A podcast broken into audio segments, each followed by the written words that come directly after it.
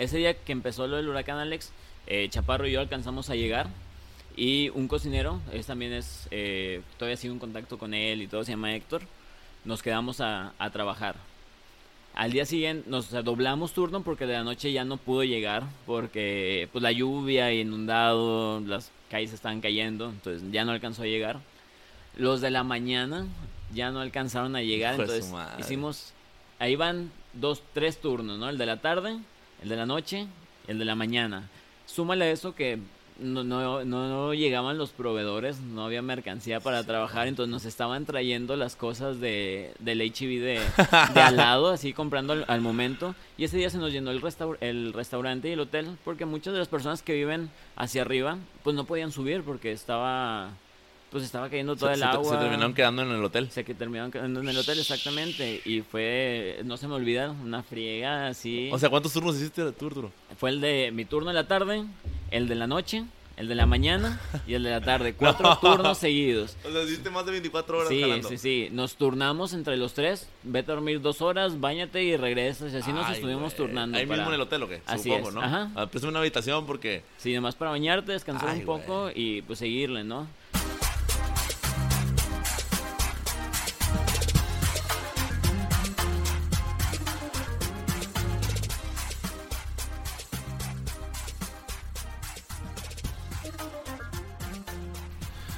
Hola, les habla Mike Mora y les doy la bienvenida a su programa Sin Dirección, el podcast en donde me dedico a entrevistar a personas con historias de éxito en el mundo laboral.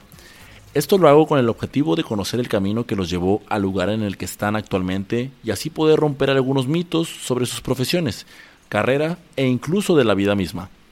Esto va a permitirte a ti, que estás por determinar tu vocación, a aprender de los aciertos y errores que cada uno de ellos comparte en su historia y así puedas tomar mejores decisiones. En el episodio de hoy entrevistamos a Arturo Bernal. Él es un chef quien actualmente se encuentra al frente junto con su socio del restaurante Chacarita, Sabor de Barrio.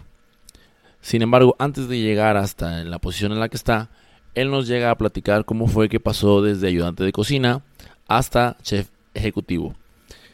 Arturo ha sido también chef instructor en el Instituto Culinario de Monterrey, de donde es egresado. Chacarita Sabor de Barrio es un restaurante de comida argentina y así como también acaba de inaugurar el restaurante La Emilia, mismo que se destaca por ser de índole italiano.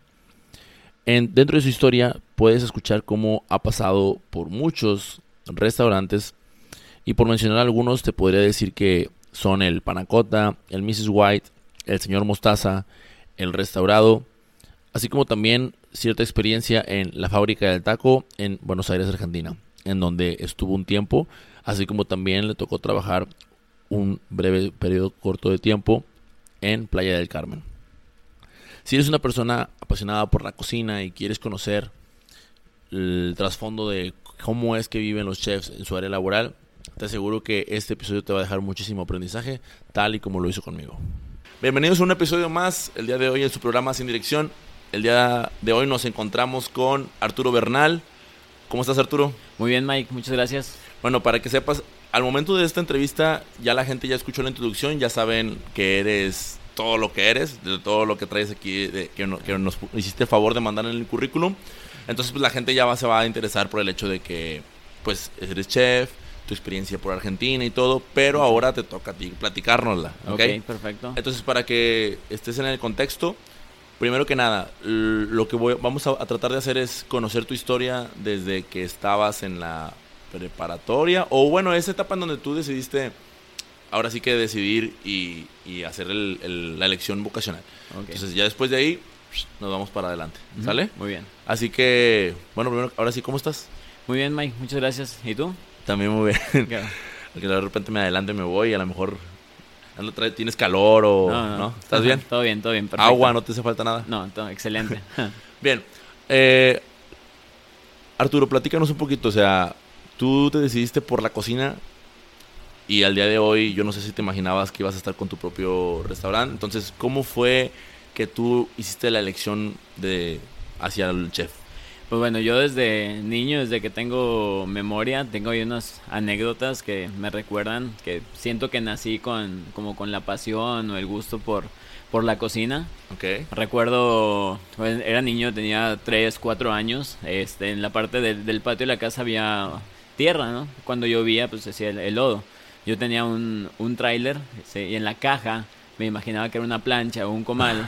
y con el lodo hacía como tortas o la carne de hamburguesa y yo las, las cocinaba, según yo ahí, estoy hablando de 3, 4 años. Entonces, pues desde ahí te das cuenta que te llama algo la, la atención. A lo mejor inconscientemente en, en aquella etapa, pues yo solamente veía cocinar a, a mi mamá y tengo algunos recuerdos de llegar del, del kinder y ver caricaturas y de repente estarle cambiando a, a la tele. En aquel entonces teníamos el Multivisión, o sea, ya hace un montón de años. Y de Tú repente... tuviste que decir una marca que ya no me puede patrocinar, ya, no, ya a lo mejor ya Ok. no existe. y, y bueno, yo me acuerdo eh, mucho de un programa, me acuerdo de esa escena, estaban cocinando, un señor estaba cocinando langosta ahí, o sea, me acuerdo, no sé qué chef era, yo estaba muy niño, no me Ajá. acuerdo qué programa, pero estaban cocinando una langosta y, y tengo ese, ese recuerdo muy, muy marcado. Este, estoy hablando, tenía, estaba en el kinder, ¿cuántos años tienes en el kinder? Cuatro tienes años. como, sí, cuatro o cinco años apenas. Entonces, este, pues yo creo desde siempre y, y, pues ahí ayudando a mi mamá o estando mínimo de, de metiche viendo lo, lo que hacía De- ahí en la de estorbante. estorbante ahí en la en la casa siempre como que esta- estuve involucrado en, en esa parte Ok. Eh, tengo muchos recuerdos también con una tía este que pues es como por así decirlo mi abuela ella mi abuela fallece y, y ella se queda a cargo de junto con mi abuelo de, de ayudarle en la parte de, de la cocina y es la, la hermana mayor de mi mamá.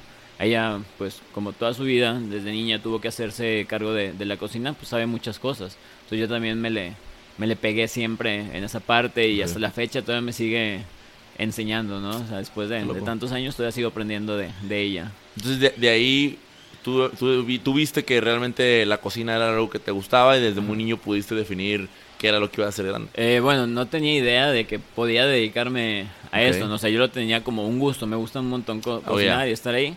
Pero pues bueno, ¿qué escuchas de las demás personas? Pues que soy contador, que soy arquitecto, soy abogado, ingeniero. Claro. Entonces, pues pasa el tiempo en la primaria, pues bueno, en la primaria no piensas en absolutamente nada de eso. Más que en diversión, ¿no? Este, ajá, no, no hay, no hay dirección exactamente. Y pues no, de repente ahí, no, pues quiero ser abogado, quiero ser contador como mi papá. Este, paso a la etapa de la, de la secundaria. Sigo ahí, este, aprendiendo de cocina, ahí en casa, viendo Todavía no existía YouTube ni, ni nada de eso donde uno ahorita ve recetas y se informa. En las revistas veía las, las recetas, me llamaba la, la atención. Este, y hasta me parece segundo, tercero de, de secundaria, cuando ya andas viendo en qué prepa meterte, cuál es la, el siguiente paso en, tu vida, ya con un, pues no puedo decir un poco más de madurez, pero ya empiezas a, a pensar un poquito más en, en futuro pues descubro la, preparatoria Pablo Olivas de la, de la universidad y vi que estaba la, la carrera técnica en alimentos. Y pues bueno, este, me fui a pedir informes, este, y fue la decisión que, que tomé. Ahí ya me di cuenta que podía estudiar esto, o sea, era una carrera. eh, y pues bueno, dije, no me gustan los números, no me gusta estar como que en una oficina, no soy muy hiperactivo y no me gusta, no me gustaría estar sentado mucho tiempo este, encerrado. Bueno, estoy encerrado en la cocina, pero no es lo mismo, acá lo disfruto. este, y pues va, dije, me voy a, me voy a aventar. Y pues ahí hice parte de la prepa y adquirí ahí algunos conocimientos básicos de, de la cocina en la, en la Pablo Olivas. Ok.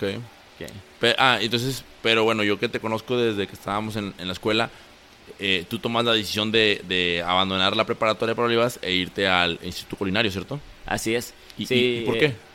Bueno, la, la verdad la preparatoria, este, bueno, ya lo puedo confesar, ya se los dije a mis papás, nada más disfrutaba ir y jugar básquetbol y estar con, con mis amigos, conocí mucha gente que, que sigo conviviendo con ellos hasta ahora, como el día de hoy, Ajá. este, pero la parte de algunas materias como que no eran lo, lo mío, no porque eh, se me dificultaran o porque no se me dieran, simplemente decía, pues algo que no voy a, a ocupar, a desarrollar, estoy perdiendo el tiempo. yo ya quería estar en, en la cocina, en la acción. Este, pues descubro que ahí en el Instituto Culinario Monterrey, este, otra marca, no, pues era carrera técnica, no necesitabas tener la preparatoria eh, completa, terminada. Y estaba bien enfocada a la, a la cocina, o sea, no llevaba ninguna otra materia que no me fuera a servir en mi, en mi carrera.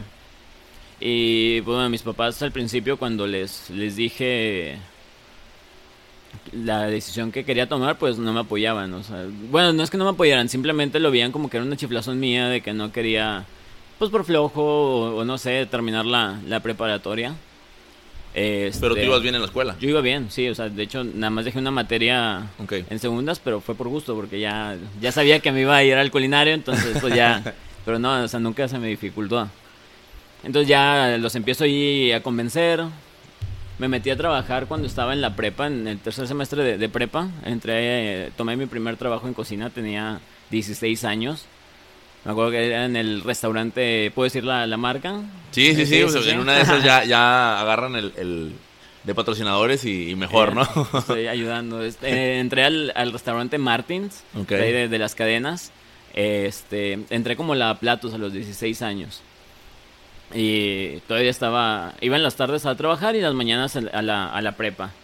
Eh, era una friega porque pues no usaba guantes y todo el día estar lavando platos, lavando los pisos. Iba, me acuerdo que iba a la prepa con las manos todas descarapeladas. Entonces, ¿qué chavo de 16 años quiere ir a la escuela con las manos todas descarapeladas cuando pues pues andas ahí de, de- quieres andar de carita y todo eso, pues no, no ayuda mucho, ¿no? Pero, pues bueno, yo quería convencer a mis papás de, pues de que, esto era lo mío. Yo, Sí. Esa iba a ser una manera de, Tuviste que entrar a trabajar por, o sea, para el- también a- aportar al, al tema del pago de la escuela, supongo. Eh, al un inicio no. Eh, el, el objetivo principal de entrar a trabajar fue para que eh, convencer a mis papás de que era lo que me gustaba. Ah, ok, o sea, ok. en una parte de ellos de que métete a trabajar, revisa si es lo que te gusta, lo que quieres Por- hacer. porque ellos entraron en la desconfianza de que, bueno, ya se salió de una, se va a salir también de esta otra. Exactamente, Ah, ya, ya. o sea, tenían dijiste, no, no, no, o sea, sí me gusta, miren, empiezo desde, desde aquí. Ajá, y empezó a trabajar. Yo creo empecé como a mediados del último semestre de la, de la prepa.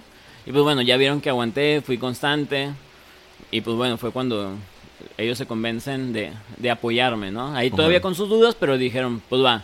Y yo también, dentro de mi parte de, de apoyo o de que vieran mi compromiso, fue ayudarles con la.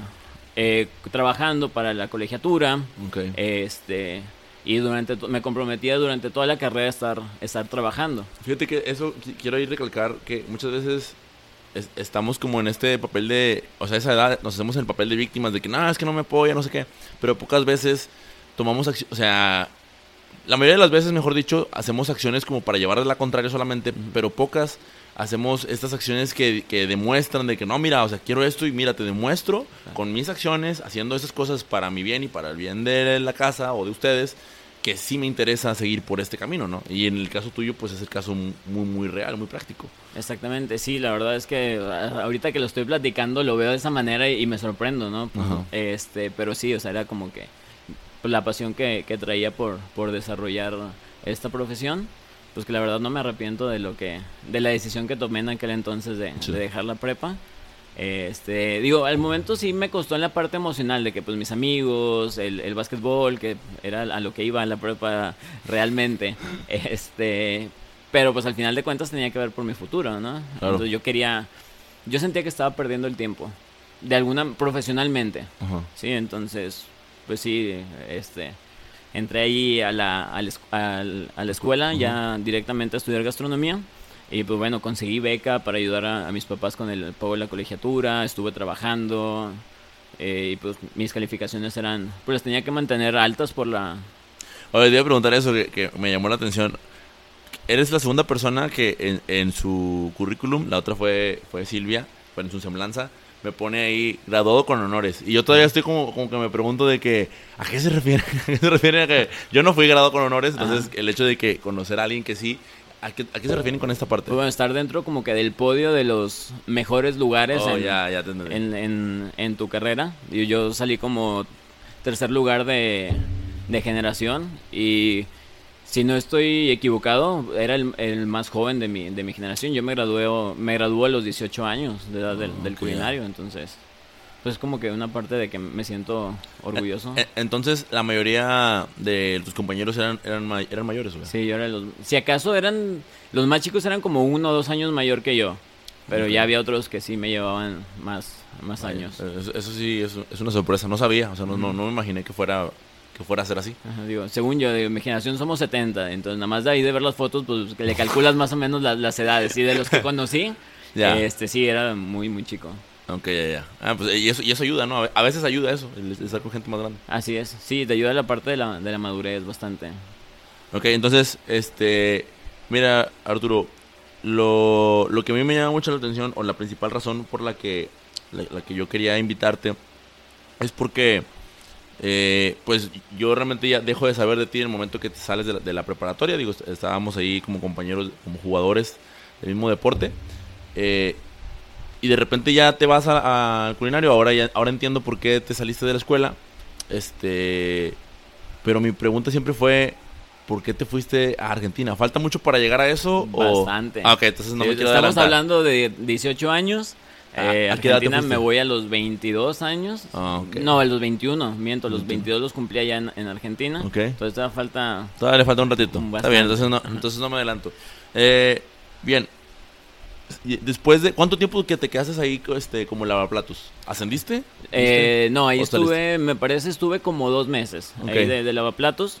Este, eso me ayudó bastante estar en ese puesto porque dije, pues bueno, es muy complicado subir y no me quiero quedar aquí, o sea, es como que fue una parte de motivación. Aprendí lo que tenía que aprender porque pues siempre me lo inculcaron mis papás, este, para saber mandar o saber dirigir, pues tú debes de saber realizar todas las actividades, ¿no? Si no, Claro. pues como eres el ejemplo. Entonces, aprendí lo que tenía que aprender ahí.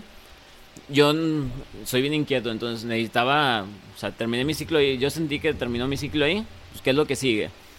Me, agar- me acuerdo que agarré, me compré como 10 solicitudes de trabajo, las empecé a llenar todas, me fui al centro a dejar solicitudes a, a todos los hoteles ahí de la, de la zona hotelera. Ok. Este, ¿Solo? ¿Fuiste solo? Sí, me agarré yo solo. O sea, me puse mi pantalón de vestir, mi camisa de vestir. Ahí chido. ten- tenía pues 16 años, 16 años todavía, porque pues duré dos meses de, de lavaplatos. Ajá. Dije, no, y, y ya había entrado al, al culinario. Entonces, ¿Y, y quién te aconsejó? Ponte, vete de vestir, vete de tus papás. O... pues sí, como que...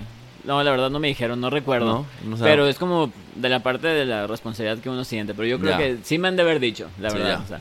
Llevas en short, eh, te me regresas y te Sí, pones un sí, sí, pantalón. nadie te va a contratar así. ¿no? Eh, con tus tenis de básquet y demás. sí. Playera rockera y para atrás. Sí, no, no, entonces pues ya me, me arreglé ahí. Ok. este, pues me agarré toda la parte ahí hot- hotelera. Fui a dejar solicitudes a todos. Algunos no se me acomodaban por, por el, Por el horario de la por el escuela. horario. Entonces llego a- al hotel donde llego al Fiesta Americana, que estaba ahí en, en el centro. Pues ahí me acomodaron el horario que fuera fijo en la, en la tarde. Entonces en la mañana estudiaba y en la tarde este, iba a trabajar. Eran unas friegas porque ya no estaba lavaplatos, ahora tenía que sacar, entré como ayudante de cocina. Ok. Pero pues básicamente me pusieron como cocinero. Estuve dos días con alguien que me enseñara y después Vámonos. eh, te, aventa- te avientan el ruedo. Entonces pues tienes que, que sacar la, Sí, la chamba. Este, y ahí, ahí aprendí bastante. Aprendí bastante, la verdad. Este, los primeros dos semanas fue muy, muy pesado. Se llegaba a la escuela y todos los días era de tomar Red Bull y esas cosas porque pues no estaba acostumbrado a llevar ese, ese, Ese ritmo, de vida. Y todavía agregar los sábados hacía mi servicio becario en la escuela. Entonces era también ir de 8 de la mañana a Ya. 1 de la tarde, sal y vete al trabajo. Pero pues era parte de mi, de mi compromiso. Y pues ya después le vas agarrando, te vas acostumbrando, ¿no? Ya lo haces en automático todos esos turnos largos de, de trabajo. Sí, te platicaba hace rato que, que escuché el, el- en el podcast de, las, de la sobremesa a este Aberistain que precisamente habla de eso, de que el, el cocinero tiene pues esto esta parte de, de ir a encerrarse, ¿no? O sea, va, te mueves, llegas y órale, para adentro de la cocina y todo el rato ahí. Claro, es una experiencia que ustedes saben disfrutar porque pues estoy aquí y que mueve y que levanta y que, que esto que y, que y lo mejor, ¿verdad? O sea, cocinando algo rico, algo que te puedes comer, pero sí es, es parte del estilo de vida del chef. Sí, entras a la cocina y te olvidas del mundo. O sea, entras y literal tu mundo es la comandera, la línea y estar sacando los, los servicios. A ver, a ver, ya, ya- ya me diste detalles técnicos. ¿Qué, qué es la comandera? Es la impresora donde te van saliendo los tickets que, que pide la, la gente. Ok, Entonces, ya nomás ves viendo. ¿Y la línea? La línea es donde tenemos toda la línea de estufas, la mesa para Ah, estar ya, ya. trabajando. Se dice así porque está como en forma de línea para trabajar, que sea Ya. más efectivo el, el trabajo. Y ahí es coordínate con... Con ¿cuánta, gente, compañero. ¿Cuánta gente regularmente está dentro de una cocina? Y pues depende también del, del tamaño del restaurante, eh, el tipo bueno, de en este caso en la, en la del hotel del, del fiesta. Hijos, ahí éramos uno en línea caliente, uno en línea fría o cocina fría Ajá. y ya. o sea, estaban más áreas, ¿no? Estaba el Sí. panadero, el repostero, pero estas eran áreas diferentes, ¿no? Ok. Por la cuestión de temperaturas, etcétera. Estaba la carnicería que también estaba aislada, pero de servicio directo al, al O comensal. sea, entre dos, Entre dos, dándole batería para todos los que llegaran ahí al... Sí. O sea, así como fijos, después estaba el subchef y el chef, pues bueno, ellos se encargaban de, de coordinar. Ya cuando nosotros pues ya se nos llenaba mucho, ya no podíamos sacar el, el trabajo, pues ya se metían a ayudarnos, ¿no? Pero pues la, la idea es tener dos ahí. Ya, ya entiendo. Bueno, entonces, eh, te vas al, al Fiesta Inn, terminas del Fiesta Inn, Fiesta americana. la Fiesta Americana, perdón. Terminas en la Fiesta Americana y después de ahí consigues otro otro, otro empleo. Este, ¿Para dónde te vas? Eh, ahí me, me voy para, para San Pedro. Comienzo a hacer mis prácticas en un restaurante que se llama Restaurador. Era cocina internacional, estaba ahí en Vasconcelos. Hay una historia muy peculiar de ese restaurante. Ver. Tenía una amiga que vivía allá en, en San Pedro. Pues cuando pasaba en el camión veía el restaurante, siempre pasaba por ahí y decía, veía el restaurador cocina internacional, me llamaba mucho la atención. Esto pasaba cuando estaba en la prepa Ok. y decía, algún día voy a trabajar ahí y voy a estar ahí. Y pues casualmente voy y pido hacer prácticas y me aceptan. Este, ahí comienzo a hacer mi- mis prácticas. Me metieron a la repostería. Eh, yo la verdad no, no me consideraba como no consideraba un gusto por la repostería. Entonces, pues ahí se, se dio la oportunidad, pero me podía meter a las demás áreas, ¿no? Tenía esa libertad porque era practicante, no tenía la responsabilidad de, por así decirlo, de esa área en específica. Claro. Entonces, no había trabajo ahí, estábamos tranquilos, pues me iba ahí de- a, a ver otras, otras áreas. Este, tenían horno de leña, parrilla, o sea, era una cocina muy, muy completa y éramos por turno, éramos como seis personas, o sea, muy diferente a un hotel. Y estamos hablando que es un restaurante más chico. Ya. Después, como al mes de que yo entro a las prácticas, la chef repostera pues, se sale. Y me ofrecen a mí quedarme como, como repostero. Estoy hablando que ahí tenía 17 años. O sea, ya cargar con la responsabilidad de una repostería completa. eh, pues sí fue, eh, para empezar, algo muy motivador, ¿no? Ya me están dando la responsabilidad de, de cumplir con esta parte. Pues bueno, uno se siente esa, esa motivación. Eh, nunca imaginé estar como responsable de una repostería, pero pues bueno, me gustó, me empecé a involucrar. Eh, duré ahí, fueron ocho meses los que estuve ahí ya trabajando. Ya después el restaurante comenzó a tener ahí unos problemas financieros y pues bueno, cada quien empezó a buscar diferentes rumbos, ¿no? Pero ahí pues aprendí bastante dentro de la, de la repostería, aprendí bastante ahí en, en ese lugar, Chicón. Ese, eso fue en el restaurador. en el restaurador. Ok. De ahí. Que. Ah, bueno, ¿sabes qué? Me, me llamó mucho la atención. Antes de que. De que continuemos. O sea, tú estuviste en la parte de repostería y te empezaste a, espe- a especializar en esta área, ¿o qué? En, durante ese proceso sí, digo, no- algo pasa por mi mente siempre que cuando me involucro en una cosa, trato de hacerme lo, lo más experto que, que pueda. Entonces, estaba en la repostería y me metí a investigar, a hacer pruebas. Ah, eso es lo que te iba a preguntar. O sea, ¿cómo, cómo haces esta parte de, de, de la expertise en el área? O sea, ¿qué, qué, cuál es la forma en que, en que tú lo haces? investigando y como dicen echando a perder se aprende entonces vas viendo recetas vas imaginándote tú cómo hacer algunos cambios vas haciendo pruebas algunas salen de- otras dentro, no salen. ¿Dentro del restaurante o, o por fuera? O... no ahí en el restaurante era lo bueno de ahí tenía como que la facilidad de, de Ah. poder experimentar Ahora, ahora entiendo por qué tuvo problemas financieros. No te creas. No, no, no. No, no, no, pero te pregunto porque, o sea, yo, yo creo que esa es una cualidad que muy poca, muy poca gente tiene de- del poder, eh, ¿cómo se dice? Sí, o sea, volverse experto en esa área de donde, oye, ahora agarro esto, Fu, todo, ¿no? El- el- te lo digo porque hace poquito me tocó entrevistar a Andrés y Andrés también me platicó, oye, me, me dieron básquetbol, sí, él, era, él es voleibolista y me dice, pues yo me tuve que chutar todos los libros sabidos y por haber de, de este, de este deporte. Ahora, en deportes yo lo relaciono un poquito más sencillo, pero en la cocina pues yo digo, "Va, caray, o sea, ¿cómo le hacían? Claro, sí, pues igual, o sea, te metes a investigar, eh, ver recetas, libros y a la práctica, o sea, la cocina es algo muy, muy práctico. Es correcto. Pues estar ahí constante. Ok. Este, y aparte, pues, traigo algo ahí desde muy niño. Mis, mis papás siempre me decían: si vas a hacer algo, hazlo bien. Si no, pues no lo hagas. Entonces, como que lo traigo ahí muy Claro. clavado en, la, en la mente. Y pues bueno, dije: Pues me dieron esta oportunidad. Vamos a ver si me gusta. Me voy a meter este, ahí bien fuerte en esta área. Y ahí estuve trabajando pues los ocho meses. Después se me da, pues sucede lo del restaurante, decido salirme y buscar nuevas, nuevas oportunidades. Y de ahí creo, es que a veces me pierdo un poco, ya, ya recordé. Me voy a un restaurante italiano eh, que está en Cumbre, estaba en Cumbre, se llamaba Panacota, estaba ahí en Alejandro Rodas. Este, y pues bueno, me quedaba cerca de casa, tenía un horario cómodo, y como todavía estaba en la escuela, pues dije, se me va, se me va a facilitar. Y ahí me eh, lo tomo como, como pizzero. Entonces ahora me, me meto a lo que es parte de la panadería, hacia focaccia, hacia la pizza, la salsa para la pizza. Una duda que yo tengo, o sea, en, cua- cuando estás en la escuela, en la preparatoria, ¿te enseñan todo esto o es, te enseñan una partecita y por fuera es especialista en lo que vayas a... En lo que, Sí, bueno. donde, trabajes, más bien dicho? Ajá, en las escuelas te dan la- las bases de cada materia, ¿no? En técnicas de corte, pues bueno, te dan las medidas de los cortes y cómo colocar los- las manos, en las salsas, la- las bases de las salsas. O sea, en, la escuela pues no puedes aprender una... Sí aprendes mucho, la parte teórica y las bases, pero en la práctica afuera es donde Ya. te terminas de, de especializar. O sea, que también tuviste ciertas bases de, de pizzero ahí en la, en la escuela. Sí, en panadería y en cocina italiana, pues ahí llevamos esa parte y ya me, me meto acá a este restaurante. que nunca lo he hecho, pues vamos a, a darle, ¿no? O sea, mi mente siempre estaba estar aprendiendo algo. Ok, bueno. Eh, pues ya ahí estoy en el restaurante.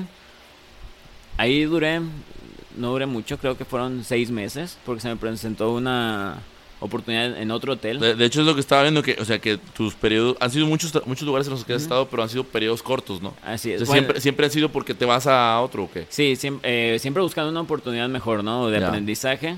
Eh, en una parte, sí, como que mis papás me decían, pues es que no haces antigüedad, no duras, no te van a tomar en serio. Pero yo sentía que entraba a un lugar, aprendía lo que tenía que aprender. Ya. En esa tenía 16, 17 años, o sea, no quería estarme como que amarrando mucho a un, a un lugar. Entonces ya sentía que habría aprendido lo que tenía que aprender en, ese lugar y pues vamos a otro lugar a, a aprender. Y pues bueno, de ahí brinco al, al Hotel NH, que ese fue mi primer trabajo con un periodo largo de tiempo. Ok. Ahí duré dos años y medio, si mal no recuerdo. Este, y también una parte de aprendizaje enorme ahí. O sea, entré como repostero, como chef repostero del, del hotel. Tenía 18 años y ya tenía toda la, la parte de la, de la repostería a mi cargo. Que, pues bueno, era muy diferente ser el, el encargado de la repostería de un restaurante al de un hotel. Un hotel sacas bodas y postres para 400, 500 personas. En un restaurante, pues son como para 100 personas, ¿no? Entonces es muy diferente. Aprendí bastante, me tocó aprender a la, a la mala ahí. Por, o sea, sí tuve algunos errores. Tenía 18 años, apenas estaba como comenzando, pero pues bueno, al final de cuentas eso te va puliendo y te va Claro. haciendo duro el, el armazón. ¿Hay, y- hay, alguna que, que, que, te que recuerdes? Sí, dos. Y las dos fueron por lo mismo. Eh, en dos eventos. En uno con un tiramisú. El tiramisú, que es una es un postre que es capa de queso mascarpone con eh, soletas remojadas en café. Entonces ahí no le puse la, la cantidad correcta de, de grenetina para que se manteniera un poco sólido. Entonces, antes de servir el evento se comenzaban a bajar. Entonces, por el calor que, que había en, en la parte de la cocina, aunque estaba en un salón climatizado montando, Ajá. no era suficiente para que el postre se mantuviera completo. Entonces, se empezó a bajar y a perder la forma. Y era, fue de mis primeros eventos. Era, ese era para 200 personas. Ok. Y, y, pues le alcancé a librar así a penitas, 10 minutos más y, y no, y no salen bien. Y uno que sí, ese sí, eh, ese sí me avergüenzo mucho, pero pues pasó y lo aprendí con Claro. un pay de limón. Entonces el pay de limón, pero no el de galletas marías, ese básico, uno ya con más forma. Ajá. No le di la temperatura adecuada en la cocción a baño María y al, al huevo, entonces no alcanzó a solidificar. Solidificó porque lo tenía en el congelador y se congeló. Al momento de colocarlo en el plato, pues ya se, se deshacía. Entonces ahí tuve que eh, pues experimentar. La verdad no recuerdo qué fue lo que hice. O sea, bloqueé ese, ese momento, pero pues salió, ¿no? Eso, es... Sí me dieron ganas de llorar, la verdad. Ya. No lloré, porque pues, no iba a ganar nada, pero sí me sentía muy decepcionado de, de mí mismo. Pero pues ya hablando ahí con, pues, con la gente, pues como que ya te motiva, ¿no? Claro. Este, pues de que fue un error, digo, te llevas una regañada porque fue un evento pagado obviamente, pero pues son aprendizajes y ya pones un poco más de, de atención, no vas apuntando tus errores y ya no te vuelven a, a pasar, ¿no? O sea, vas aprendiendo. Definitivo. Este, y allí en, en ese hotel estuve en todas las áreas habidas y por haber. En serio. De repostería, pues yo pedí mi cambio. Este, porque ya me había aburrido, me había cansado. Ya. No era lo mío. Sí, lo y- sé hacer. Y, era algo que repetitivo, ¿no? Ajá. Entonces, lo sé hacer, pero no me gusta. No lo disfruto tanto. Necesito tener ganas de hacer postres. Entonces me pasan a cocina en la tarde, cocina caliente, hacer todos los platillos del menú, room service. Y ahí es otra parte de, de aprendizaje. Y seguíamos siendo eh, dos personas, uno en la caliente, otro en la fría. Y pues bueno, ahí todo el, el aprendizaje de pues, los platos del menú, temperaturas, este y a organizar muchos platillos al, al mismo tiempo. Ok. Entonces ahí importante mencionar en esa etapa conocí a un cocinero que ahorita lo vamos a platicar más adelante. Está trabajando conmigo acá en, en, en el Ah, restaurante que tengo. Entonces ahí esa es otra parte de, ¿Cuál es el de nombre la de él? historia. De él es Álvaro Flores, alias El Chaparro, conocido por todos como El Chaparro. El Chaparro. Saludos al Chaparro. Ok, entonces, Es- eh, en el NH, ¿por qué, por qué te vas del NH? Ah, eh, Bueno, antes de eso, me gustaría saber, porque me dijiste que, que pasaste por todas las áreas, o sea, te, te pasabas, te pasaste comida caliente y después a la... Eh, pasé a, a- bueno, ahí en el- cuando estaba en cocina caliente en la tarde, eh, me tocó también cubrir el turno nocturno, que el turno nocturno es pesadísimo porque tienes que hacer todo el, el buffet de la mañana, que son todos los guisos, cortar toda la fruta, acomodar, licuados, chocolate, etcétera. O sea, es algo pesado, más por el turno de tarde. Lo peor es que cuando me tocó estar en el turno de la noche es porque el cocinero de la noche no iba. Entonces me tocaba cubrirlo, o sea, O sea, doblar doble turno. Hijo de Sí, y pésimo, porque en la mañana tenía que ir a la escuela, o sea, del trabajo me iba a la escuela ¿Todavía estabas en estudiando? vivo, sí, sí, sí. Este, entonces sí fue bien pesado. De hecho, no se me acuerdo una vez, cocina francesa, el primer día de clase, pura teoría, me estaba quedando dormido porque había hecho doble turno. Ajá. Entonces, mi peor calificación en una materia fue en esa, porque pues no estaba el 100% en mis en mis En cinco sentidos, sí. y, y, pues bueno, ahí me tocó que me fuera me fuera mal, Bueno. pero pues era la parte del compromiso del, que- del que hablaba, ¿no? Claro. Y, eh, ah, entonces el- el- lo- a lo que iba era, a la segunda pregunta era el, ¿por qué te vas del NH? Del NH, porque sentía también ahí que ya no iba a tener crecimiento. Después de estar en la, en la tarde como cocinero, me pasan al área de banquetes. Eh, ahí pues solamente era estar haciendo todos los platillos para bodas, coffee breaks, eventos, todo lo que sa- saliera de, eventos. pues, era ahí, era el segundo, estaba el chef y yo como ayudante o de ahí en, esa área. Me gustaba un montón, me, gustaba ver todos los platos montados así iguales. Era una friega, ser 500 pechugas rellenas, 500 eh, porciones de puré, pero eh, aprendes a cocinar en cantidades grandes, ¿no? Y ya ver al final del evento, cansadísimo, ver todos los platos montados era una satisfacción enorme, ¿no? Se sentía muy, muy padre. Este, y ya decido salir de ahí porque no sentía como que iba a crecer más. O el chef que tenía, de hecho él me dejó muy, muy marcado algo en la cabeza. Cómo no ser con la gente, ¿sí? No voy a decir nombre porque no se trata de, Claro. de, de quemar gente, ni mucho menos. Pero bueno, no, pues él estaba ahí al final de cuentas como en la cabeza, pero era gracias al, al trabajo también de todos los que estábamos abajo. Y no se sentía esa, ese aprecio o ese agradecimiento por esa parte. Entonces, algo que aprendí de él, fuera de la cocina, fue cómo no ser con la gente que me apoya. Porque al final de cuentas, pues uno está ahí o está arriba, pues la gente que tiene el apoyo. Digo, tiene mucho que ver el trabajo que uno hace, para llegar, pero para mantenerse es gracias a todo el equipo de trabajo. Entonces, eso me marcó mucho. Y ahorita en, en el negocio trato de, de ser bien agradecido con, con la gente que, que me ayuda, porque sin ellos no, No, no podría somos estar aquí platicando contigo. Sí, o sea, yo me quedo eh, tranquilo porque están trabajando a gusto. Entonces, eso, eso me dejó muy, muy marcado. Fíjate que, que, que eso, digo, ahorita quiero com- com- combinarlo con una pregunta que, que tenía y que creo que ya me, mejor ya me la diste.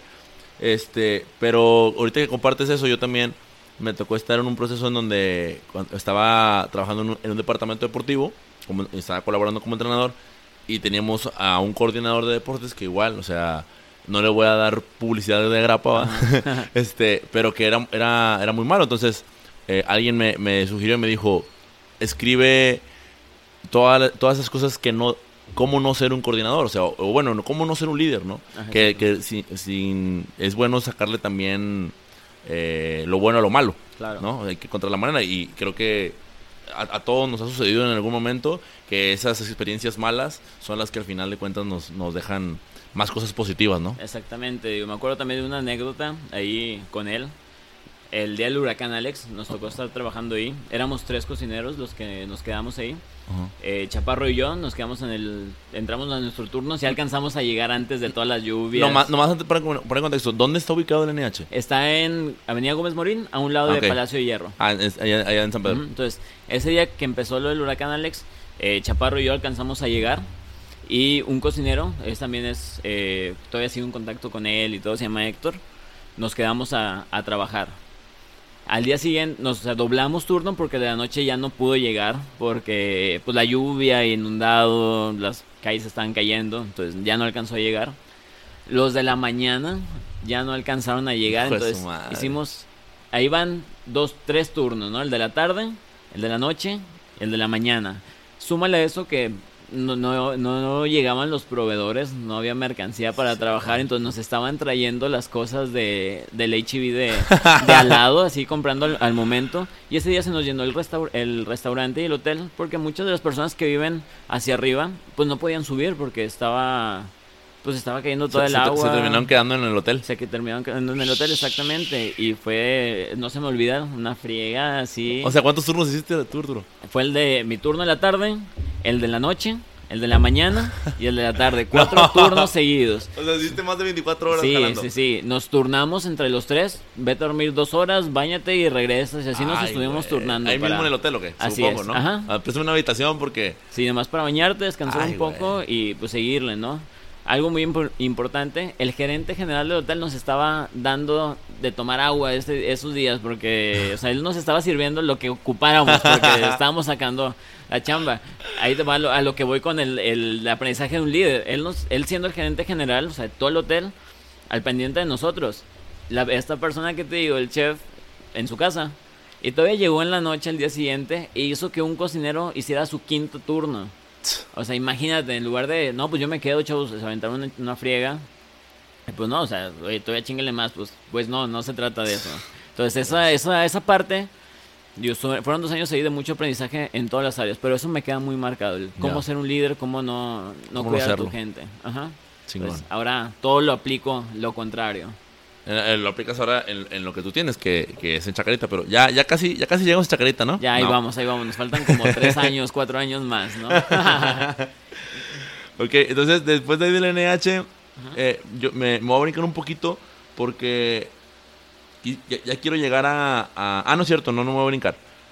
Quiero saber cómo, cómo fue es que llegas a ser ahora sí que maestro o, o chef instructor en el culinario. ok, va. Bueno, para eso hay una, Ah, una historia Bueno. previa.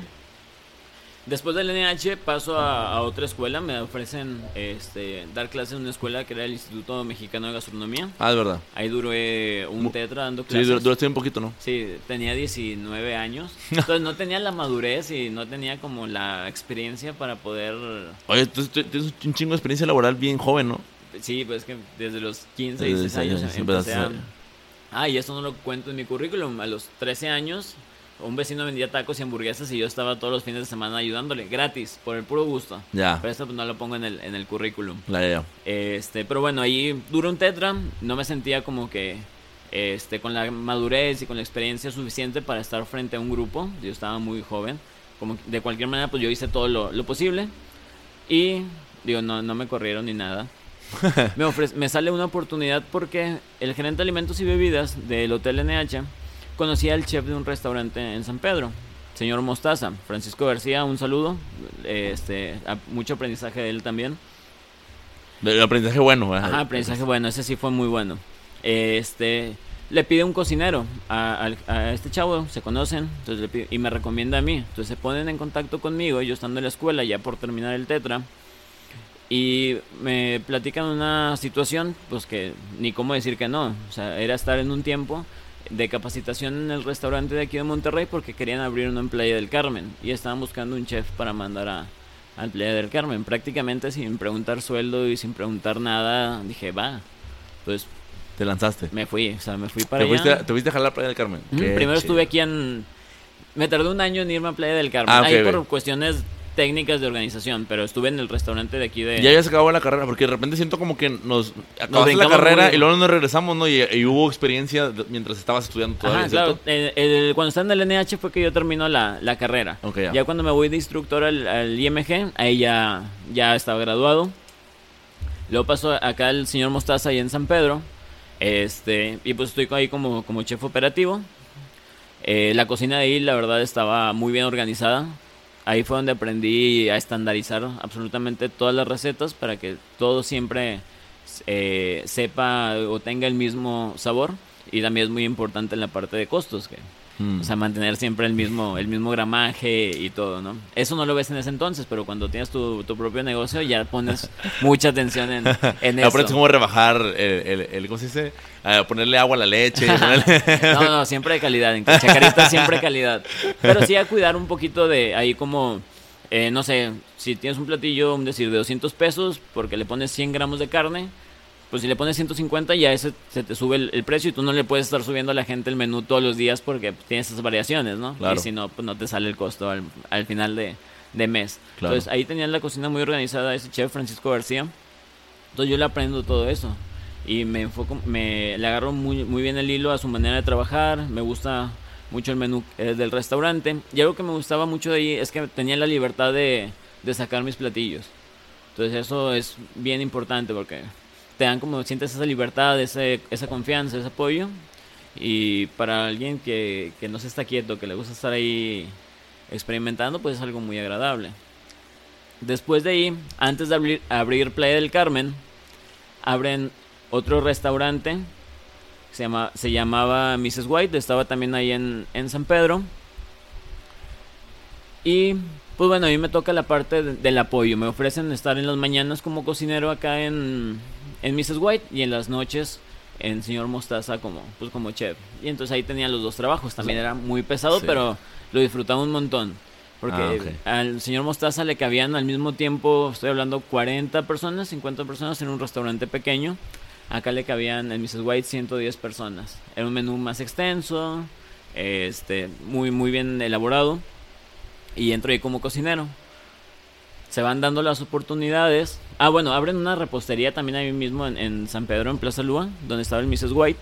Y me toca la parte del apoyo, solamente en, el apoyo hacer las pruebas, estandarizar. Este, y ahí era puro hacer cupcakes y, y cosas así. No me metí de lleno, solamente así como apoyo, acomodo, organización. Pero yo, yo estaba de cocinero en Mrs. White, apoyaba un poco ahí en, en la logística o en las pruebas de, Ay, no me acuerdo cómo se llamaba la repostería.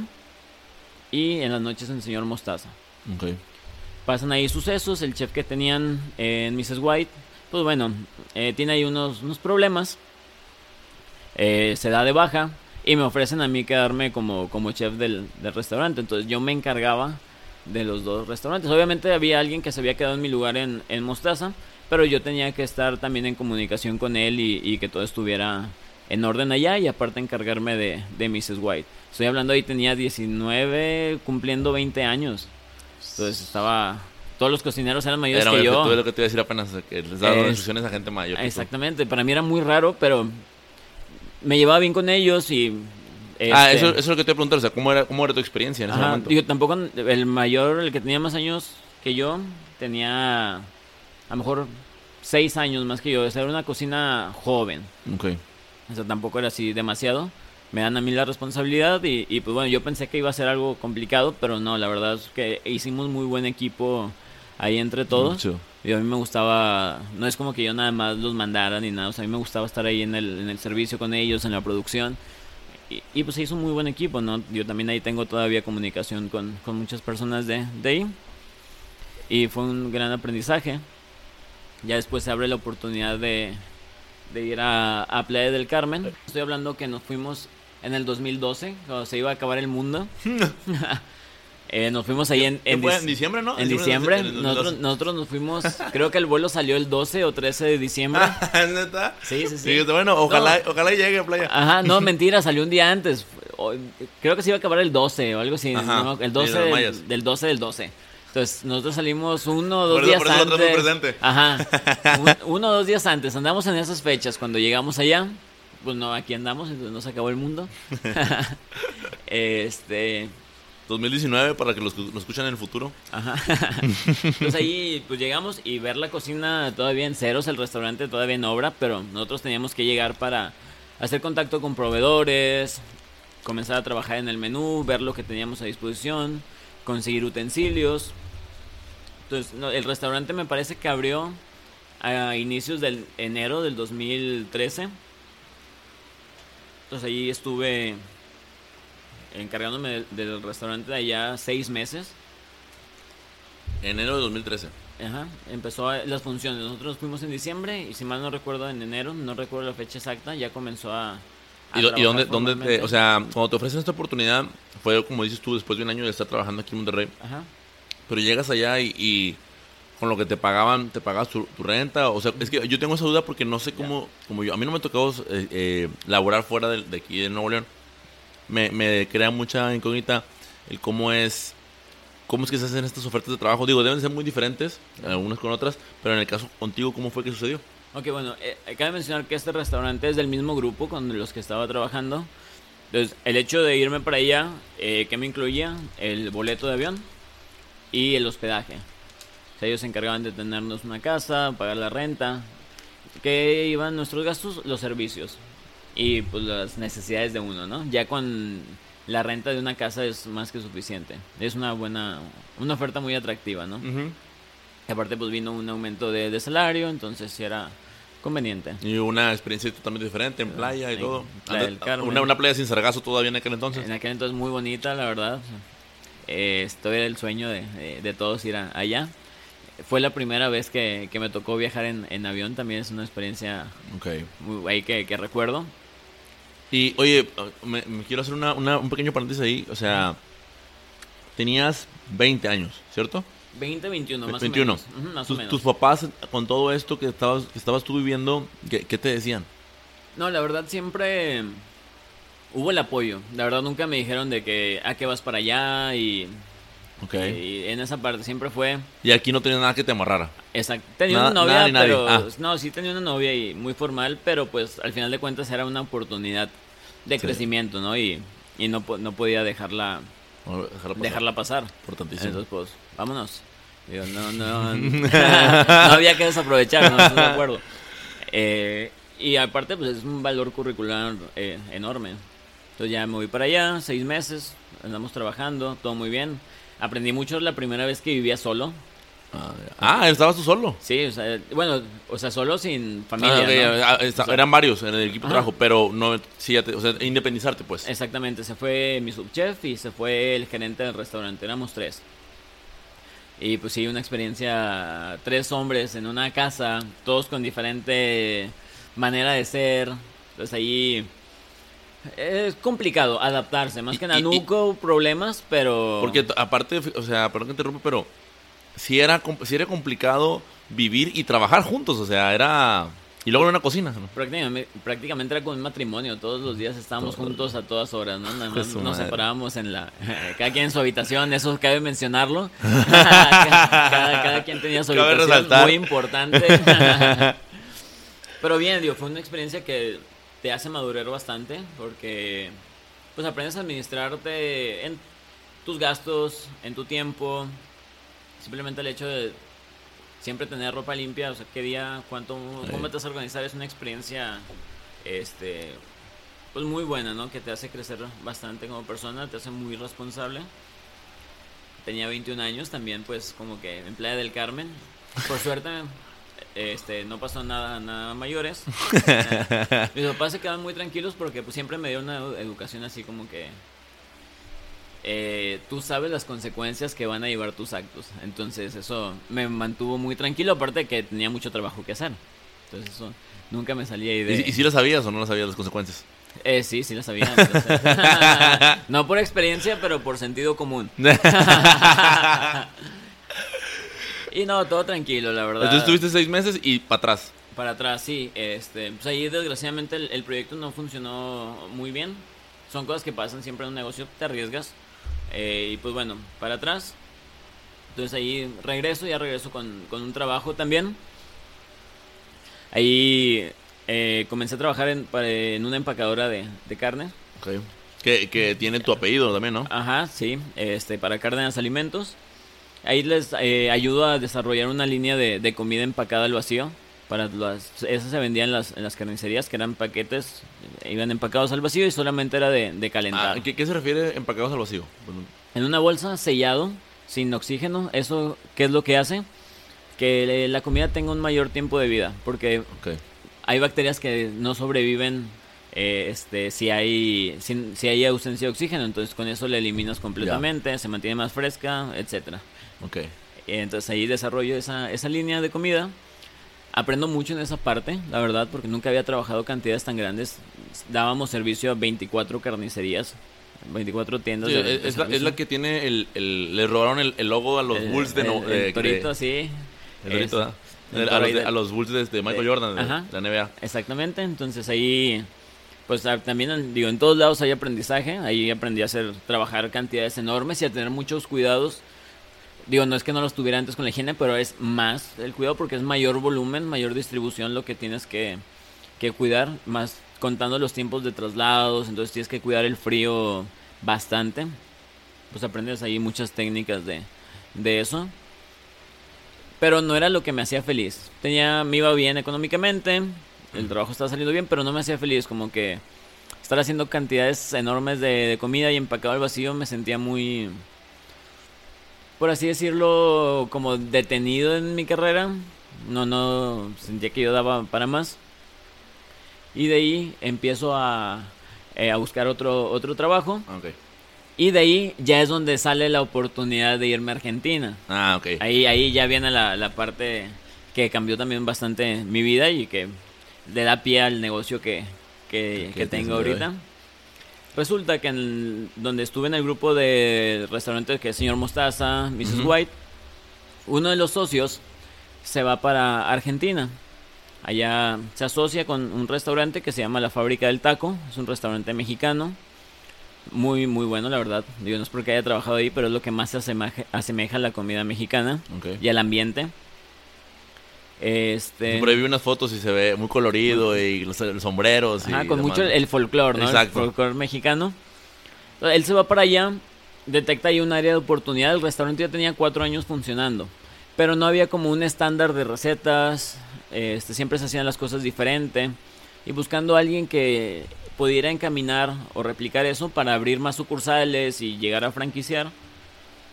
Pues bueno, piensa en mí como me vio trabajar en, en Mrs. White y en Mostaza.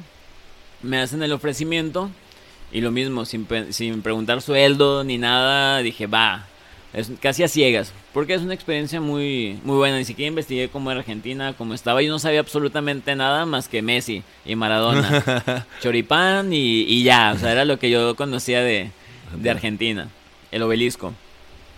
Entonces dije, pues va, me voy a, me voy a aventar. Y aparte, tío, tengo esa parte que me sentía frustrado en el trabajo donde estaba. Me ofrecen esta oportunidad, dije, va, me, me lanzo. Ya hablo con mis papás y todo.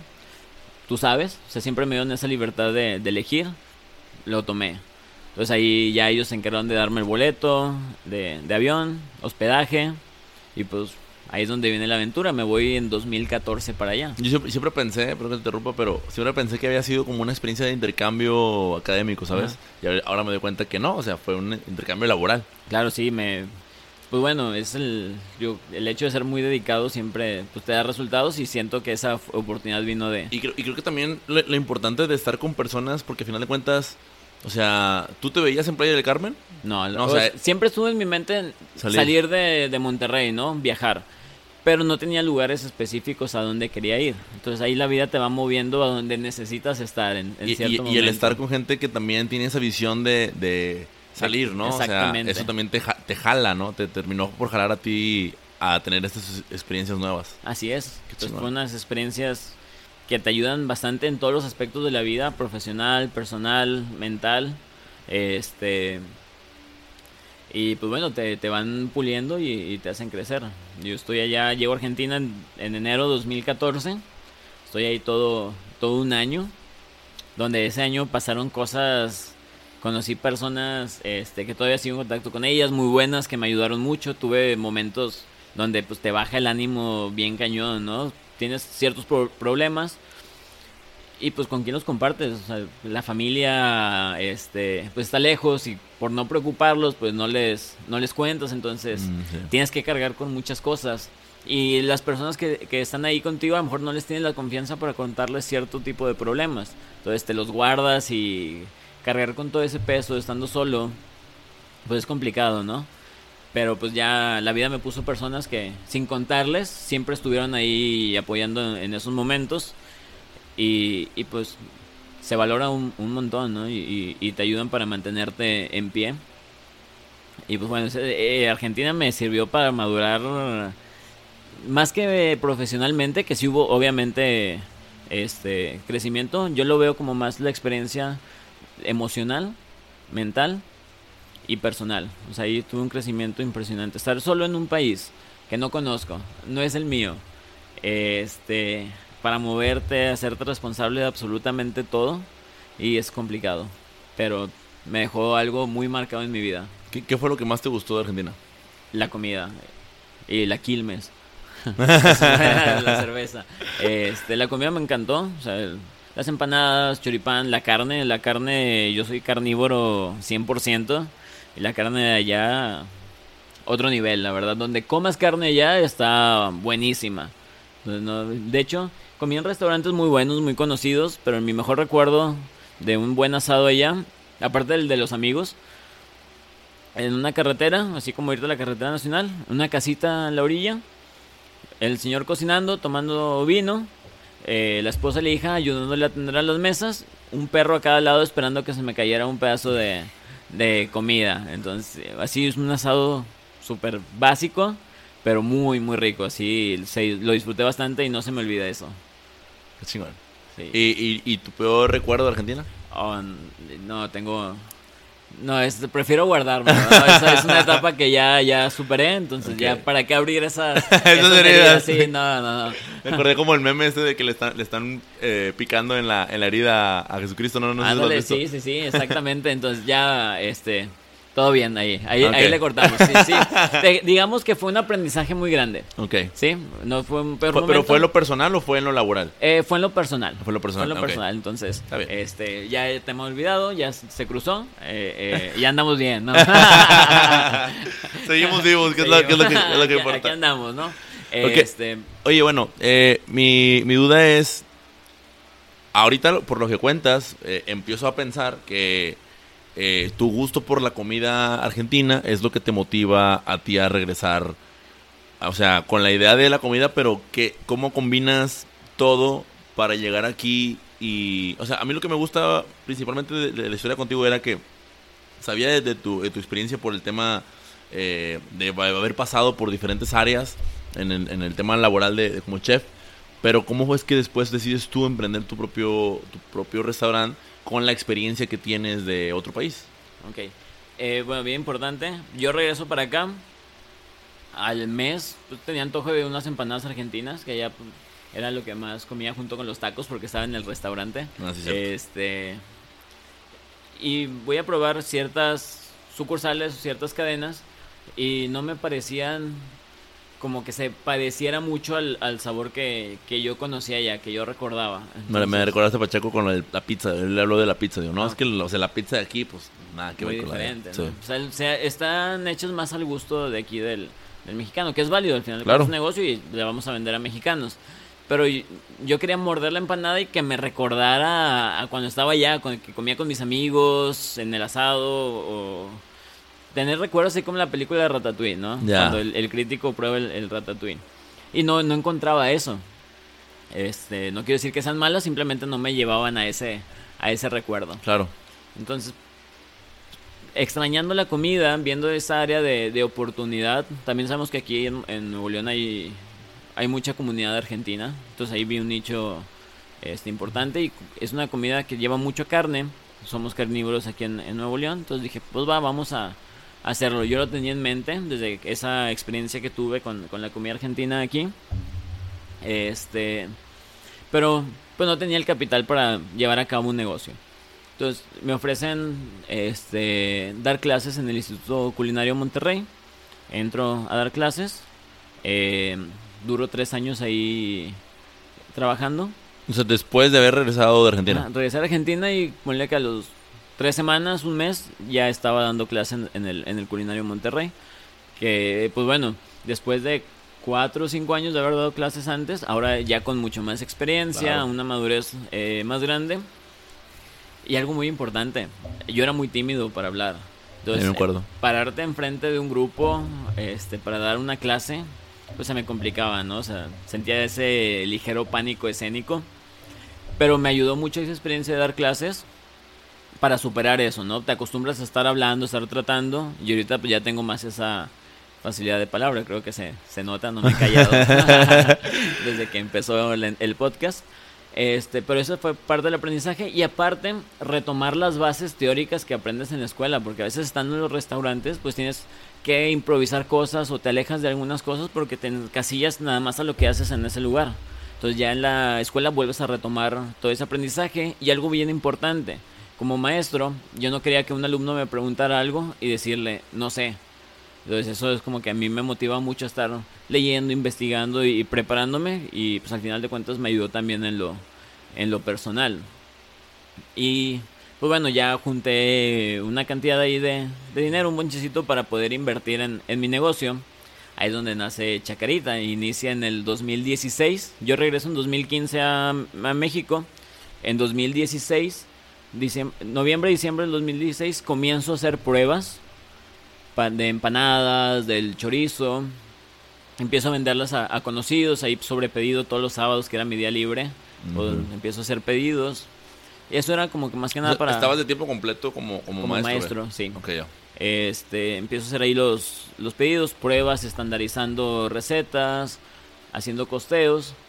Y pues la gente que me, que me compra, todos eran conocidos, pero yo les pedía de favor que me dijeran la verdad del, del producto, ¿no? Porque yo tenía la visión de, de hacerlo crecer. Este, y pues ya, tiene una muy buena aceptación. Y pues decido lanzarme ya formalmente. Empiezo a, a buscar el nombre del negocio. ¿Cómo le voy a poner?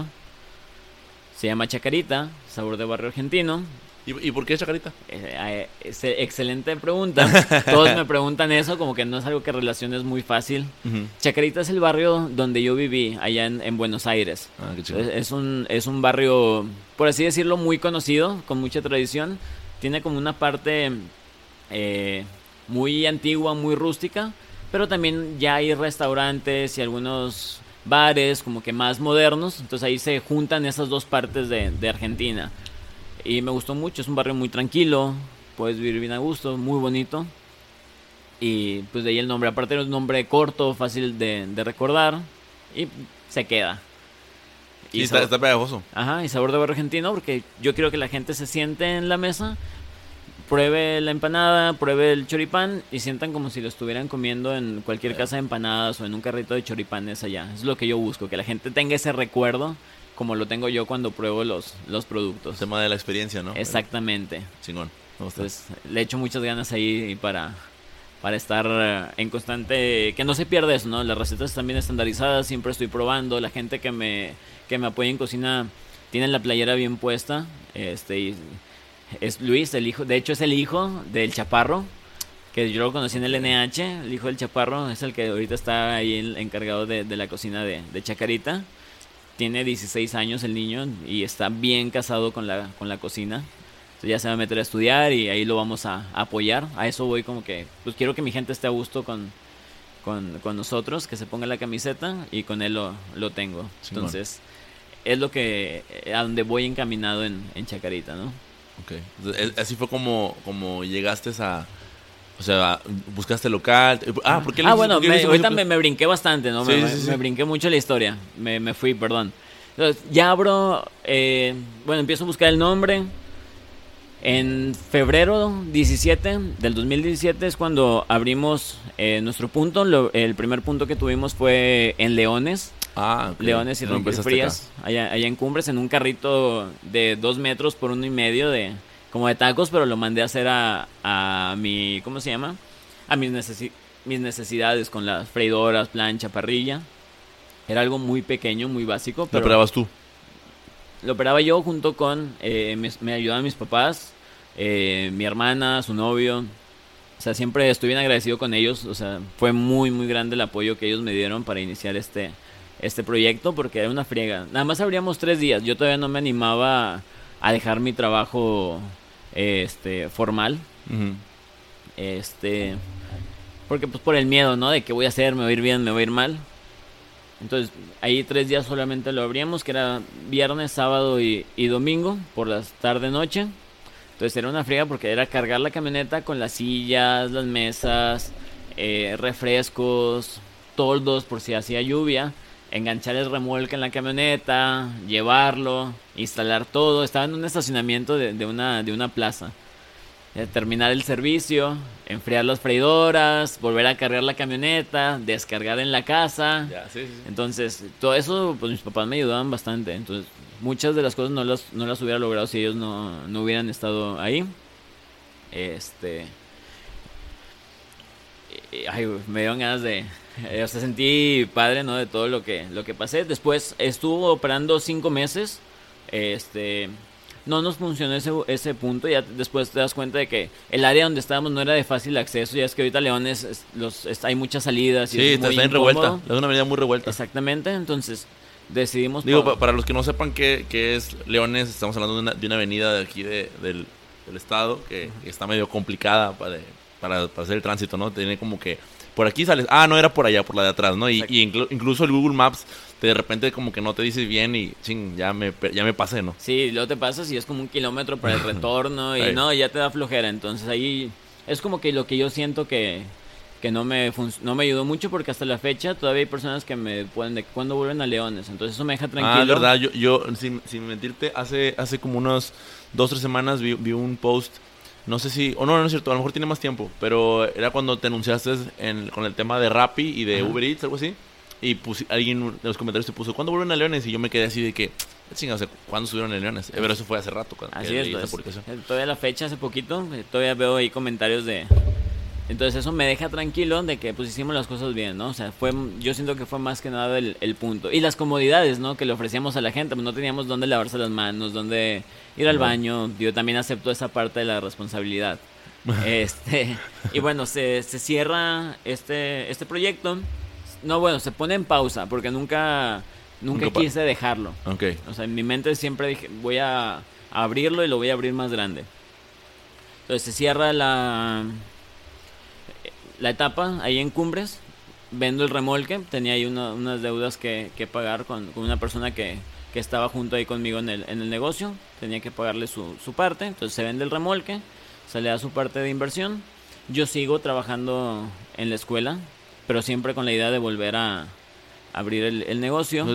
algo dentro de ti decía, o sea, esto no es, no, lejos de ser un, fracaso es, es otra cosa, o sea, ¿qué sigue? exactamente, fue como un aprendizaje de que, bueno, la comida me gusta, tuvo buena aceptación, pero tal vez no era el punto, no era la manera de, hacerlo, pero pues va, vamos a ponerlo en pausa. Okay. Vamos a ver qué, qué, sigue. Mientras vamos a enfocarnos a lo que pues me estaba dando de comer en ese, en ese entonces. Entonces sigo dando clases en la escuela. Este, pues me enfoco en las clases 100%. Seguir investigando, haciendo mi guardadito, saliendo de las deudas que me había, me había dejado. Y en 2018, estoy hablando también más o menos fechas febrero, febrero, eh, una persona que yo le había dado clases en un curso sabatino, ok, en febrero más o menos del 2018, me contacta eh, Sergio Treviño, que yo le había dado clases en un curso sabatino ahí, en la escuela. Actualmente ya se convirtió en mi socio de Chacarita, pero él me llama para preguntarme si le podía dar una asesoría, cobrada obviamente, para abrir un restaurante argentino. Él quería, él tiene un restaurante japonés, entonces él quería abrir un, algo ahí de, de empanadas argentinas. Yo le dije, va, ¿por qué no? Entonces ya nos quedamos de entrevistar, platicamos lo que él quiere yo me llevo así como que la tarea de hacerle un presupuesto, ver qué es lo que va a ocupar y eso, pues para ver si le conviene o no le conviene. Entonces yo, pues pensando en eso, dije, pues no quiero darle mis recetas a alguien más, ¿no? Que las vaya a utilizar y yo no tener más que una ganancia de una sola vez en eso. en mi mente dije, ya tengo el proyecto de Chacarita, ya tengo las recetas, todo está estandarizado, el logotipo, el nombre, todo lo tengo registrado. Dije, pues le voy a ofrecer que la sociedad, no pierdo nada, ¿qué me puede decir? Que no, pues bueno, va, hacemos la, asesoría, doy otras recetas que no son las mías, obviamente de buena calidad, pero que no lleguen a ser lo que, lo que yo busco. Llegó el día en que nos íbamos a ver, le platico pues lo que me había pasado a mí por la mente. No tardó ni cinco segundos en decirme que sí. Entonces yo no me la creía, la verdad no, no pensé que me fuera a decir que sí.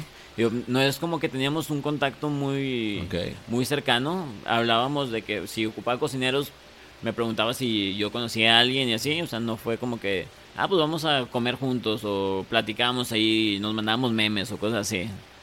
Muy esporádicamente. Entonces, va que sí. Y pues bueno, yo me pongo a trabajar con él, empezamos a, a ver qué es lo que íbamos a ocupar, cómo íbamos a decorar, nos pusimos a poner, uh, nos pusimos de acuerdo en muchas cosas. Se, pusieron, hicieron la sociedad, o sea, formal, luego, luego. Fíjate que todavía no estamos formal, ya ah, tenemos más del año trabajando. Ya. Este, estamos de palabra solamente, pero no hemos tenido ningún problema, la verdad. O sea, cada quien tiene como que sus funciones bien establecidas. Ya. Y pues hasta ahorita, digo, como todos, sí ha habido problemas. Claro. Este, nos mentamos ahí la madre de repente, pero no pasa a mayores. Digo, él confía en mí, yo confío en él. O sea, somos, tenemos esa parte, eh, somos personas muy íntegras. O sea, del dinero nunca nos ha faltado, nunca hemos tenido ningún problema económico, así como que te está robando o eso. Este, es una persona muy completa, entonces nos ha funcionado bien. Obviamente sí está la idea de, formalizar como todo. No hemos tenido la, oportunidad. Pero bueno, este, el 2 de abril abrimos eh, Chacarita de nuevo en Apodaca. Ahora sí ya en un local bien establecido, ofreciéndole comodidades a, a la gente. Y pues bueno, pues al inicio de lo que te conocen, la nueva ubicación, el área, pues sí nos fue costando, ¿no? Ya ahorita pasamos el año y ya podemos decir que el restaurante está estable. Todavía faltan muchas cosas que hacer para seguir creciendo, pero vamos por buen camino. Se nos dio la oportunidad de abrir otra sucursal en, Mercado Revolución. Este, el proyecto inicia en, en julio del año pasado. Nuestra planeación y todo, firmamos contrato. En enero se abre esta sucursal. Era un food truck, nosotros teníamos un remolque ahí en, en esa ubicación nosotros le veíamos... Pero, ¿cómo consiguieron el, el, remolque? El remolque eh, también es otra anécdota muy, muy buena. Qué bueno que la preguntas. A ver. Pues la verdad nosotros aceptamos el proyecto sin tener absolutamente nada. Inclusive nos lo ofrecieron, todavía no abríamos Apodaca y ya nos están ofreciendo estar en Mercado Revolución. Ok. Eh, entonces pues lo dejamos ahí en pausa. Dijimos, todavía tenían, este, teníamos tiempo para pensarlo y organizarnos le metimos todo ahí a Podaca, nos vuelven a contactar de Mercado Revolución. Eh, yo tenía mis, mis dudas, así por la parte de la inversión y no teníamos nada y apenas íbamos comenzando acá en Podaca. Yo soy ahí un poco más, pienso más las cosas, me cuesta más tomar una decisión. ¿Y Sergio? Sergio es más aventado, ah, esa es la parte que a mí me, me falta, él es de que chingue su madre, vamos a hacerlo. Entonces ahí nos complementamos, ¿no? Entonces él dijo, pues va, vamos, vamos a darle. Y yo, pues bueno, es una buena ubicación, el proyecto nos lo pintaban muy bien. Pues dije, pues sí, pues va, que total, ¿qué puede pasar? Entonces ya abrimos Apodaca y poco a poco ahí fuimos haciéndonos de cosas para Revolución. Ya cuando se acercaba la fecha de apertura, pues no teníamos todavía el remolque o el food truck, lo más importante. ¿Cómo le íbamos a hacer? No sé, le íbamos a poner unos toldos y ahí la freidora y eso. y pues una vez nos agarramos a dar vueltas ahí en Apodaca, agarramos, nos subimos al carro, platicando, fuimos a ver un food truck estaba muy caro para las condiciones en las que estaba, no nos, no nos convenía en lo absoluto. Veníamos de regreso, veníamos así como que pues preocupados, aguitados hasta cierto punto de pues, cómo le vamos a hacer. Y vamos a ver como un terreno privado y ahí estaba el remolque que, que teníamos, tenía el que, que, que conseguimos. Tenía el signo de precios y pues un número y pues marcamos. Contestaron, se nos acomodaban nuestras posibilidades. No tenía cocina, solamente era puro cascarón. Este, lo compramos, o sea, nos aventamos así, no tenía absolutamente nada, lo metimos a, equipar y y todo. Nos salió mucho más económico que el food truck que... Pero para esto, eh, ¿se podía mover? O sea, ¿sí daba? ¿O en, lo traías en grúa o qué onda? No, eh, está enorme.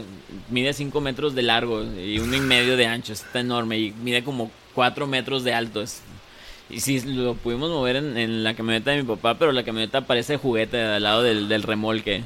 Este, una odisea, porque trae una llanta, le faltaban birlos a, las llantas y así no lo llevamos hasta Guadalupe, que fue donde lo metimos a, equipar. Entonces, pues prácticamente nos fuimos con la bendición ahí.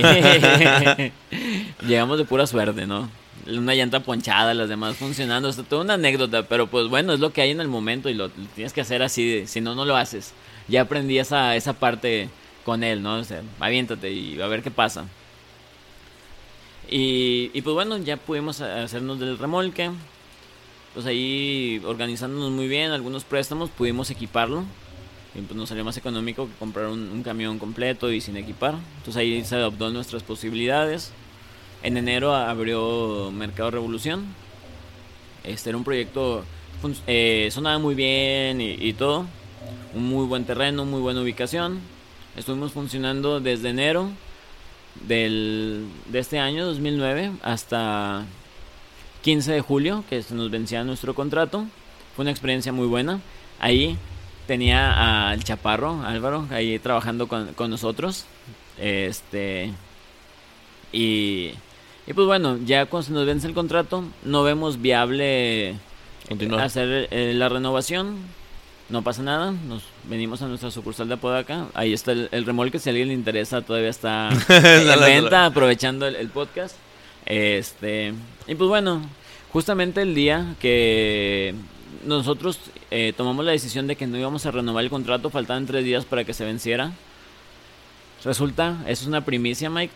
este el local de al lado de Chacarita Podaca nos dan la noticia de que se va a desocupar.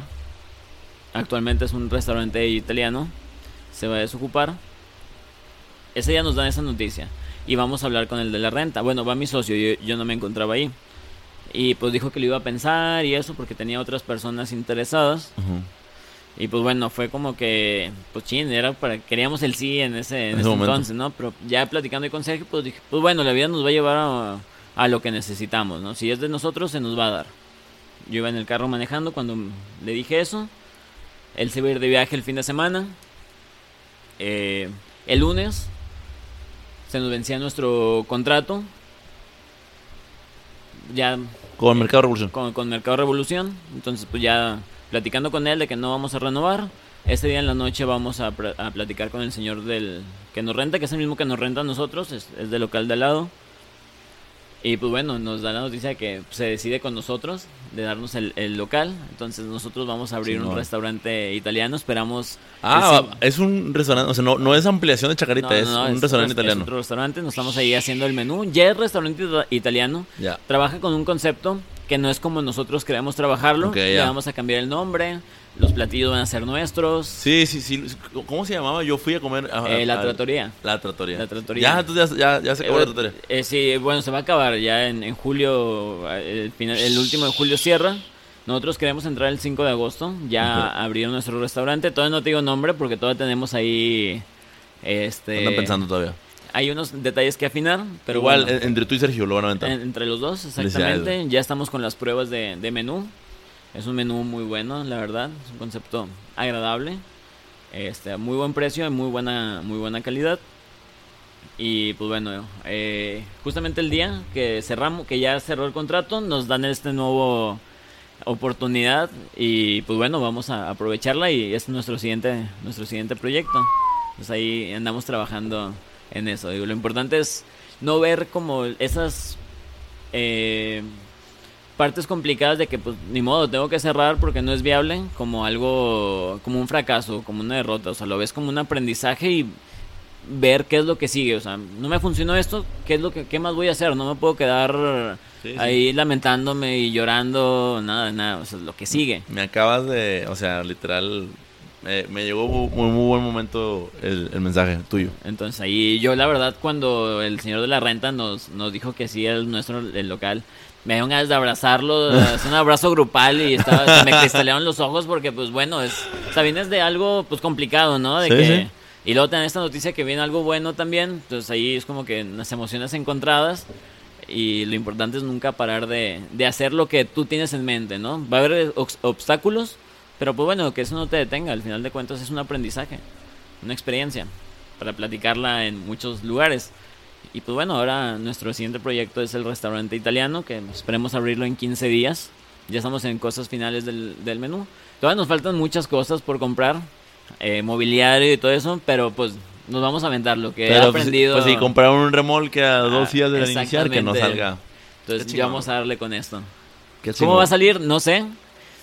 O de dónde va a salir el mobiliario todavía no sé, pero lo que sí estoy seguro es que la comida va a ser de muy buena calidad y que todo va a salir bien. Yo, yo creo que con- conociéndote, conociendo la historia, conociendo el, el perfil que tienes, pues o sea, ahora sí que el proyecto en el que te involucres va a ser va a ser bueno. Entonces, pues los mejores de los éxitos para este. O sea, que bueno, ya, ya, ya lo tienen ahí la primicia de el, el- el próximo restaurante italiano en Apodaca por definir. Digo, y, y sí es como de resaltar porque en el centro de Apodaca eh, se empezó a hacer como esta parte de, de el tiempo que yo estuve trabajando a- a- ahí en el centro eh, como que, oye, ¿para dónde vamos a comer? ¿Y para dónde? ¿Para dónde? Y luego, oye, hay esto, hay esto. Y, y escuchar un restaurante italiano era, era muy extraño. De hecho, sobre esa cuadra está que la comida de, de los mongoles, Ajá, no sé. mongola. Y luego la está, está la argentina y al lado está otra... Japonés. Una japonés y ahora va a haber una italiana. Entonces se volvió internacional a Podaca. la, la en- esquina internacional ahí con, nosotros. Entonces ahí Miguel Hidalgo 202, ahí nos pueden encontrar próximamente los tres restaurantes. Este, y pues bueno, este Sí, sí, sí. No, A pues, darle. Pues, pues a, a- a echarle chingazos. Pues muchas gracias por, por, por todo esto. Yo creo que vamos a pasar ya a la, a la segunda parte de la entrevista. En donde, pues yo a, mi- a todos mis invitados lo que hago es que le dejo que elijan sus preguntas. ¿Ok? Entonces, lo que vamos a hacer es muy sencillo. Tú me vas a dar un número del 1 al 9. La pregunta que te toque es la pregunta que tú me vas a responder. Y cabe resaltar que, o sea, la pregunta es como venga. Es decir, sin pensarlo. eh, exactamente. No pensarla tanto de, oye, ¿te refieres a.? No, no, no. Es algo que a ti te, te trae en el momento. ¿Vale? Ok, va. Entonces, del 1 al 9, ¿qué número eliges? 8. El 8. Muy bien. La pregunta número 8 nos dice: ¿Cuál es tu posesión más valiosa? Mis conocimientos. Tus conocimientos. ¿Ok? ¿Por qué? Porque sin ellos no hago nada. Ya. O sea, no podría cocinar sin lo- los conocimientos que he adquirido en, en mi vida. O sea, lo económico, pues es algo que es muy valioso, ¿no? Porque sí. pues, te da de comer, comodidades, etcétera. Pero sin el conocimiento que uno tiene, pues no. no lo- ¿De dónde lo consigues o cómo haces para Y, y desde la y, de- y habla, fíjate qué valioso porque hablas desde la parte de la cocina, lo que traes para hacer, como también las experiencias que te han llevado a, como lo que decía hace rato, a, he aprendido que es haciendo, haciendo. Exactamente. Chingón. Así que, que- siguiente pregunta, Eh, uno. la 1.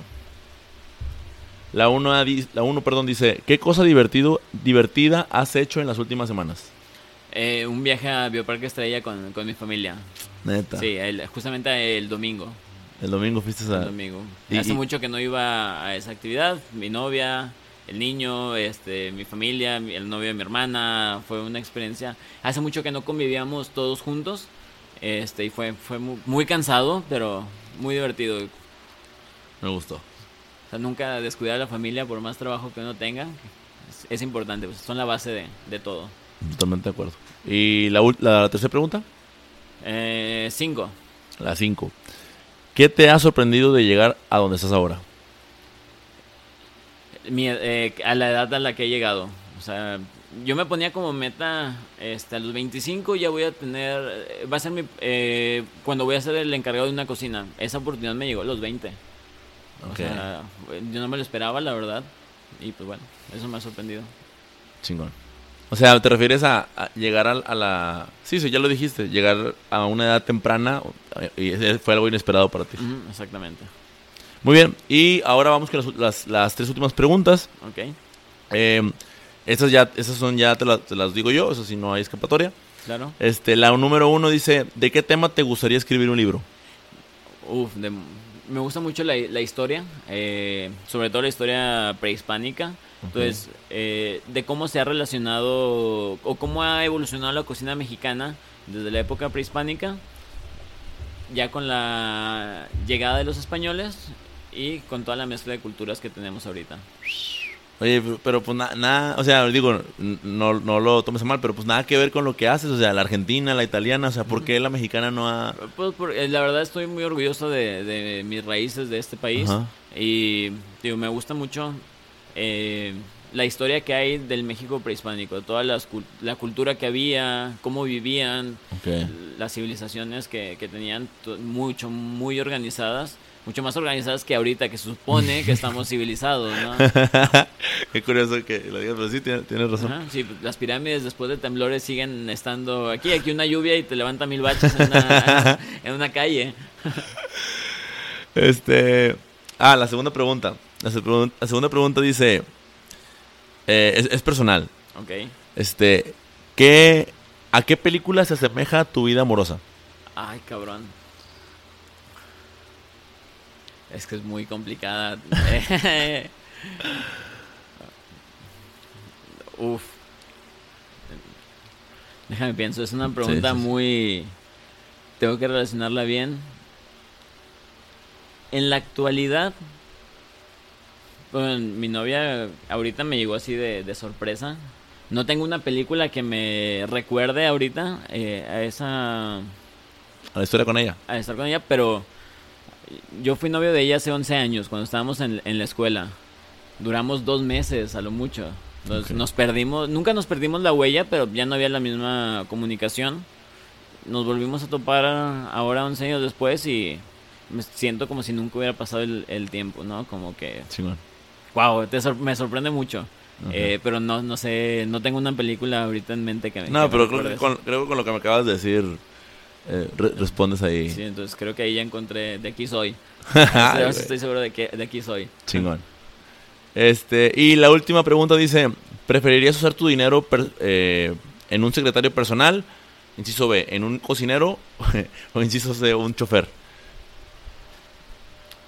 A ver, en un, secret en un secretario, definitivamente, porque sí, a veces soy medio desorganizado, tengo muchas cosas en la cabeza. De la- eh, todavía, en las mañanas estoy dando clases en el culinario todavía, pero ya como por horas.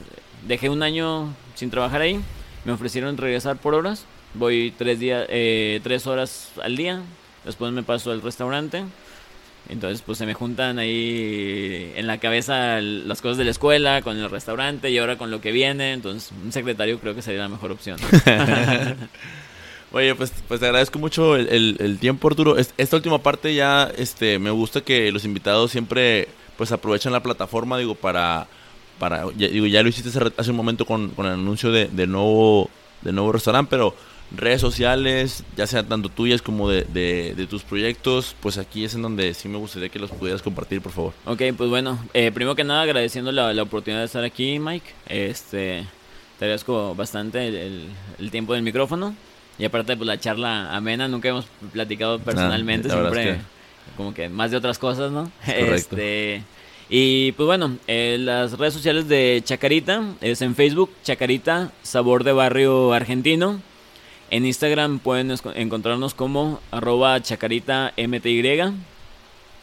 Y pues bueno, de, eh, del nuevo proyecto todavía no lo tenemos, pero pues ahí la- lo estaremos anunciando pronto en, en la página de Chacarita. Espero meter la, la publicación del nuevo restaurante.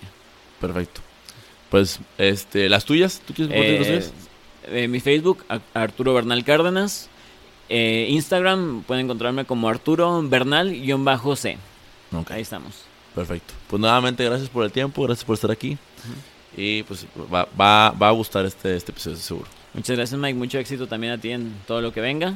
Y pues aquí estamos. Muchas gracias por el tiempo. Gracias.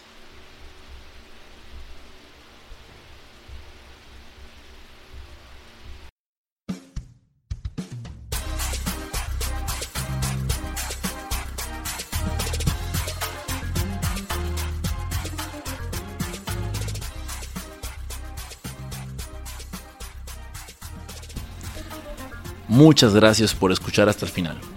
Si te gustó y quieres apoyar este podcast, por favor no olvides presionar el botón de seguir en Spotify y picarle a suscribir en Apple Podcast. Esto nos ayuda a que cada día sean más las personas que nos escuchan. No olvides seguirnos en nuestras redes. El Instagram es arroba sindirección.mx y el Facebook es sin dirección. Yo soy Mike Mora y nos escuchamos la próxima semana.